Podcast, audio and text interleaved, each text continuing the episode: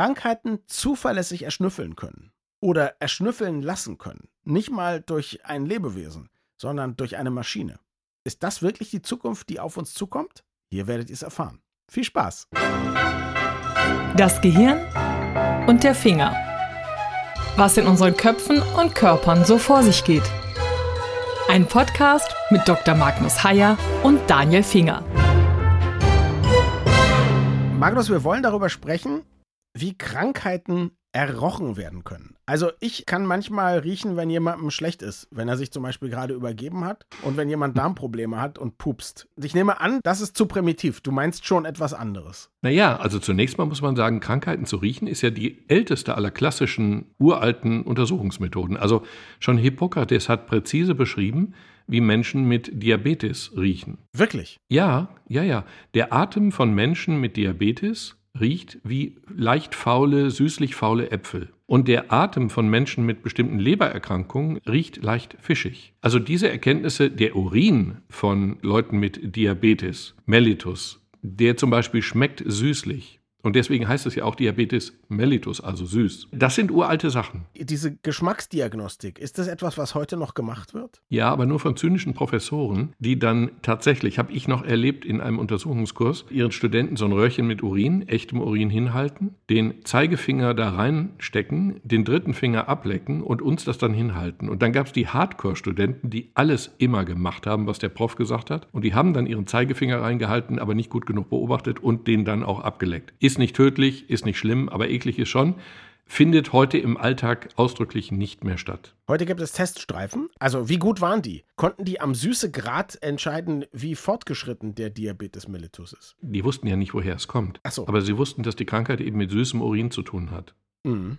Und der Gedanke, die Atemluft zu riechen und zu diagnostizieren, ist eben ein sehr alter also nicht nur Urin, sondern eben auch die Luft. Und das Interessante in diesem Zusammenhang ist, dass der Gedanke, das technisch zu untersuchen, kam durch eine Frau, eine Schottin, ich glaube eine Altenpflegerin oder Krankenpflegerin. Joy Milne hieß die Frau. Mhm. Und die hat vor vielen Jahren Parkinson bei ihrem Mann gerochen. Ihr Mann hatte Parkinson und sie hatte diesen spezifischen Geruch in der Nase. Und Aber sie wird jetzt nicht gedacht haben, oh, mein Mann riecht nach Parkinson, sondern sie wird gedacht haben, oh, der riecht aber ganz anders, oder? so ist es. Ja. Mein Mann hat Parkinson und er riecht ganz anders. Mhm. Und dann hat sie ihren Mann zu Selbsthilfegruppen begleitet. Und dann hat sie festgestellt, die riechen ja auch so. Und dann hat sie angefangen, man hat das auch wirklich getestet, man hat sie dann eben auch an Kleidungsstücken von Parkinson-Kranken und Nicht-Parkinson-Kranken riechen lassen. Einfach um auszuschließen, dass sie in Wirklichkeit irgendwas sieht oder spürt oder sowas da mit dem Geruch gar nichts zu tun hat. Und hat festgestellt, dass Frau Milne zuverlässig Parkinson erriechen konnte und zwar lange bevor die Leute Parkinson klinisch hatten. Das war also wirklich eine Nummer, die extrem hilfreich war in der Diagnostik. Nicht nur ein Taschenspielertrick, so ein blöder, sondern eine Sache, die wichtig ist. Also sie konnte Jahre bevor das Zittern oder die Bewegungsunfähigkeit bei den Leuten anfing, konnte sie das diagnostizieren. Und das ist über alle Maßen hilfreich, denn dann kann man es behandeln. Jetzt ist es aber natürlich so, jetzt hätte man die gesamte Weltbevölkerung bei Joy Milne vorbeischleusen müssen, oder? Um wirklich bei allen zu wissen, und zwar einmal jährlich oder so, um jetzt so eine Frühdiagnostik zu haben. Oder ist es etwas, was sie anderen beibringen konnte? Guck mal, so riecht einer, der Parkinson hat. Das hat sie interessanterweise nicht. Aber das Interessante ist, dass jetzt, und das ist das Aktuelle, jetzt wirklich das ganz Aktuelle, dass jetzt, ich glaube, chinesische Wissenschaftler haben versucht, das, was Joy Milne sozusagen intuitiv gemacht hat, technisch zu machen. Man kann ja Gerüche auch analysieren. Es gibt da spezielle Geräte, Gaschromatographie, Massenspektrometrie, klingt schwierig, ist aber im Prinzip der Versuch, Stoffe, die in Gas gelöst sind, oder gelöst heißt das nicht bei Gas, ne? also jedenfalls Stoffe in der Luft zu analysieren und sie sozusagen zu sortieren, also durch ihre Masse und durch ihr Ladungsverhältnis zu sortieren. Und die haben eben jetzt versucht, genau die Gerüche, die von der Haut, in dem Fall war es, glaube ich, nicht die Atemluft, sondern eben die Haut der Leute, diese Gerüche zu analysieren. Und sie haben tatsächlich es geschafft, auch Jahre bevor Symptome auftraten, Parkinson zu diagnostizieren. Aber nicht mit derselben Sicherheit wie Frau Milne, aber immerhin mit der Sicherheit, dass 70 Prozent der wirklich Parkinson-Kranken als solche erkannt wurden und bei 80 Prozent der Nicht-Parkinson-Kranken auch wirklich nicht Parkinson diagnostiziert wurde. Umgekehrt bei 20 fälschlicherweise. Uns interessiert das doch wirklich in dem Moment nicht, wenn die Leute schon Parkinson haben, oder? Uns interessiert Korrekt. das, wenn überhaupt, bevor das Symptom, Genau. also bevor es andere Symptome gibt, ne? Ja. Genau. Und das haben die geschafft. Allerdings mhm. noch nicht mit einer Sicherheit, die man heute in der Klinik anwenden okay. könnte. Aber sie haben es geschafft. Wie, wie lange vorher? Jahre. Ich kann es nicht genauer sagen, aber ja. Jahre bevor die Krankheit ausbrach. Und da wird es dann wirklich für uns Mediziner interessant. Ja, und für Leute, die sich für Wissenschaft interessieren, ist natürlich interessant, weiß man, woher der Zusammenhang kommt? Also weiß man, was da gerochen wird, welche Hormone, Pheromone, Duftstoffe dafür verantwortlich sind, dass man das entdecken kann? Das weiß man. Man weiß nur nicht, warum die plötzlich in höherer Zahl auf der Haut sind, in höherer okay. Menge.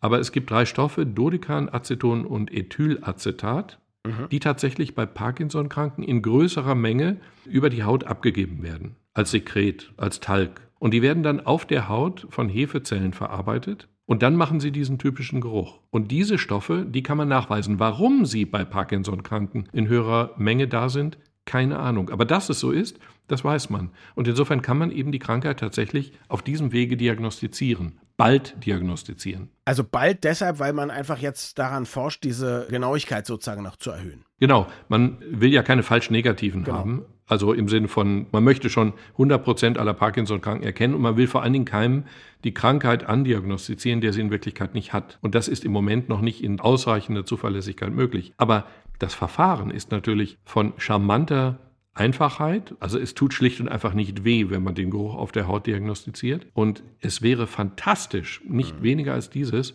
es wäre fantastisch, wenn man das wirklich in der Klinik nutzen könnte. Was ist deine Variante von Zukunftsvision, wenn das eines Tages besser ist oder perfektioniert ist. Ist es so, dass man dann bei einem alljährlichen Check-up sozusagen auch von seinem Hausarzt überwiesen wird an einen, wie war das, Gaschromatographen oder ein Massenspektrometer und dann eben alle paar Jahre auch mal geguckt wird, ob da der Parkinson-Geruch vorhanden ist? Naja, das könnte man durchaus tun. Wobei du dann, es geht hier auch nicht nur um Parkinson, es gibt ganz, ganz faszinierende Sachen. Ich habe vor Ewigkeiten mal einen Artikel gelesen über Hunde, die Krebs erschnüffeln. Mhm. Wobei ich mich nicht mehr genau erinnere, ich habe es auch nicht gefunden, ob das jetzt Lungenkrebs war und die Luft, die ausgeatmete Luft eben von den Hunden erkannt wurde, oder ob es Blasenkrebs war. Eins von beiden war es, weiß mhm. ich aber nicht. Nur Hunde haben auch das erschnüffelt. Und das zu erschnüffeln wäre auch toll, wenn du sozusagen ein Krebs Screening machen könntest. Man kann tatsächlich dieses machen, mittlerweile bei Hautkrebs, bei einer bestimmten Art von Hautkrebs. Und das wäre natürlich wirklich ein Screening. Du lässt deine Ausdünstungen analysieren und wir haben mittlerweile, wir können mit dieser Technik, dieser Gaschromatographie, Massenspektrometrie, wir können tatsächlich 3000 verschiedene Stoffe sortieren. Und wenn ein solcher Stoff in größerer Menge da ist und vor allen Dingen, wenn eine bestimmte Kombination von Stoffen in größerer Menge da ist, dann weist es eben aus Erfahrung auf bestimmte Krankheiten hin. Und das ist dann eben der Traum, tatsächlich als Screening. Und möglicherweise in einem zweiten Schritt ja reicht es, wenn man irgendwie, was weiß ich, sein T-Shirt einschickt. Ja, das stimmt natürlich. Das T-Shirt würde reichen. Also, wenn du es lange genug getragen hast. Ja, Klar. von der Logistik her würde ich denken, ist es natürlich einfacher wahrscheinlich, gerade wenn man nicht in der Nähe von so einem Labor arbeitet, einfach ein T-Shirt irgendwo hinzuschicken, dann werden die da alle schön irgendwie fließbandartig irgendwie durchgeschleust. Weißt du, was das Schlimme ist? Ich als typischer Arzt ja. bin auf diesen Gedanken überhaupt nicht gekommen. Ich bin es einfach gewöhnt, dass die Patienten zum Arzt kommen, wieso T-Shirt? Ja. Ach so, es macht es für die Patienten einfacher. Ach ja, richtig, jetzt wo du sagst. Ja, nicht nur das, du kannst dich dann ja auch aufs Behandeln konzentrieren. Und dann gibt es eben diese T-Shirt-Analysier-Labore. Genau. Und die Leute kommen dann zu dir, wenn sie was haben und kommen eben nicht zu dir, wenn sie nichts haben. Was ja auch bedeutet, irgendwie, du hast weniger Leute im Wartezimmer und du kannst mehr Leuten helfen, die wirklich was haben und die Hypochonder werden draußen aussortiert. genau. Wenn wir da wären, dass man die Hypochonder aussortieren kann, nein, um die müssen wir uns ja noch viel mehr kümmern. Aber, Aber anders. Ah, völlig anders. Und auch andere Spezialisten. Ja. Die sogenannten Fachärzte für Hypochondrie, die aber dann irgendwie anders heißen müssen, sonst kriegen sie keine Patienten. Aber die Möglichkeit, die, die Technik ist natürlich, das ist irre. Man muss sich einfach vor Augen führen, dass wir wahnsinnig, wahnsinnig kleine Mengen von Molekülen in der Luft nachweisen können mittlerweile und auf der Haut. Und das macht es eben so faszinierend, dass man diese Dinge hinkriegt, die man früher niemals sich hätte erträumen können. Also ich sehe es anders. Wenn ich mir angucke, wo die Rüstungsindustrie heute ist, finde ich, hätten wir schon längst, wirklich schon längst, vor hunderten Jahren, wenn man weiß, dass man solche Sachen riechen und schmecken kann, hätten wir solche Analysemethoden schon perfektionieren müssen. Also im Moment ist es natürlich schwierig, die Rüstungsausgaben der Bundesrepublik Deutschland zu kritisieren, aber grundsätzlich einfach mit der größeren Perspektive auf die gesamte Menschheit, glaube ich, ist das was, wo man, wenn du sagst, schon in der Antike haben die an Sachen gerochen, na Halleluja, da hätte ich eigentlich erwartet, dass wir um 1912 so ein Analysegerät schon haben. Moment, du hast im Kern völlig recht. Die Medizin ist träge, weil sie ein zu hierarchisches Gebilde ist. Und wenn du du Professor für optische Dinge bist, dann wirst du eine Idee aus dem olfaktorischen, aus dem Geruchsbereich einfach nicht, das ist für dich nichts. Also wir arbeiten hierarchisch und neue Techniken haben eben nicht das entsprechende Standing, solange sie sich nicht etabliert haben und sie etablieren sich sehr zögerlich. Wir sind verdammt langsam in der Medizin. So, Jetzt möchte ich aber gerne, dass wir über absurde Sachen sprechen. Jetzt haben wir über nützliche Dinge gesprochen. Man kann doch sicherlich auch andere Sachen irgendwie über diese Geruchsanalysen rausfinden, die überhaupt keinen medizinischen Wert haben, aber unsere Neugier zutiefst befriedigen. Ja, nun, du spielst erkennbar darauf an, dass ich dich zu provozieren versuchte, indem ich geschrieben habe, dass man auch feststellen kann, ob jemand zur Kirche geht, mhm. Ob jemand sich koscher ernährt mhm. oder ob jemand was auch immer macht. Und das klingt im ersten Schritt natürlich völlig verrückt. Natürlich kannst du nicht feststellen per Geruch, ob jemand regelmäßig in die Kirche geht. Würde man denken. Und genau das ist eben falsch von der Überlegung. Ich war gestern in einem ökumenischen Gottesdienst Mhm. Den kannst du bei mir, glaube ich, nicht nachweisen, weil es keinen Weihrauch gab. Ah. Aber wenn du regelmäßig in Gottesdiensten mit Weihrauch bist, also so richtig die Orthodoxie zum Beispiel, dann kannst du das irgendwann tatsächlich auch nachweisen, auch durch so einen Geruchstest. Und kann man denn unterscheiden, ob jemand sich jetzt koscher oder halal ernährt? Ich glaube, da wird es doch schwer. Ja, ja, bei dem koscher, da war ich auch irritiert. Also, wie sollst du eine koschere Ernährung feststellen? Ja. Koscher hieß jetzt im ersten Schritt für mich also nicht milchig und nicht fleischig zusammen. Und kein Schweinefleisch? Moment, genau. Ja. Also erstmal milchig, fleischig nicht zusammen. Das ist, glaube ich, schwer nachweisbar, weil du ja heute milchig essen darfst und morgen fleischig. Oder ja. sogar. Acht Stunden müssen dazwischen liegen, ja. Ich glaube nicht, dass man das nachweisen kann, aber den Nicht-Schweinefleischkonsum zum Beispiel, den könnte man sich theoretisch ja schon vorstellen, nachweisen zu können. Und ob das jetzt eben koscher oder halal ist, die Unterscheidung wird dann, glaube ich, richtig schwierig. Aber koscher setzt ja auch voraus keinen Alkohol. Das sind dann schon ganz typische, halal setzt voraus keinen Alkohol.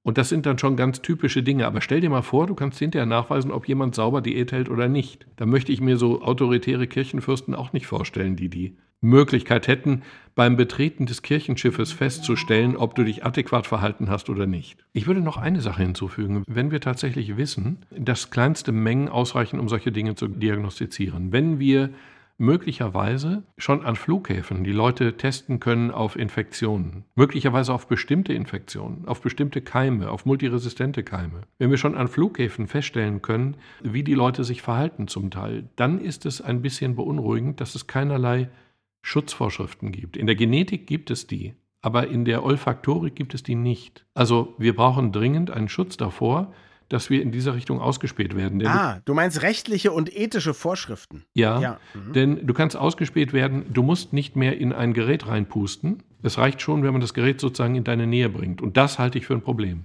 Ja, wahrscheinlich muss man dann Gesetze schaffen, die ganz allgemein gelten und einfach nur noch von Daten sprechen. Und das könnten dann genau. erkannte Gesichter, Stimmungen, Töne, olfaktorische Elemente sein. Es könnte einfach alles sein. Also wenn man irgendetwas genau. von dir nutzt, um bestimmte Dinge zu analysieren, dann müsste das verboten sein. Egal, was das irgendetwas ist. Ne? Sehe ich auch so. Je allgemeiner, je besser. Aber dass wir unbemerkt sozusagen analysiert werden können auf sehr, sehr intime Dinge, das ist natürlich ein Problem. Jetzt könnte man natürlich das Argument machen, sollte ich einer dieser Supernasen sein, kann ich das ja auch, wenn ich in deiner Nähe bin.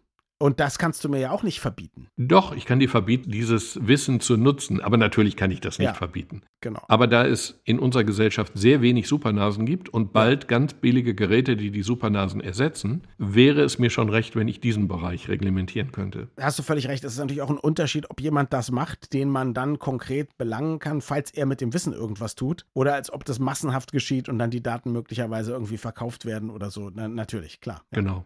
Weißt du, woran man einen Neurologen erkennt? Ich ahne, worauf du anspielst, aber ich warte ab. Der riecht nach Podcast. Oh. ja, nicht alle Neurologen, wenn ich das sagen darf. Nicht alle Neurologen. Danke fürs Zuhören und bis zum nächsten Mal. Wir freuen uns immer über Feedback an mail.gehirnfinger.de.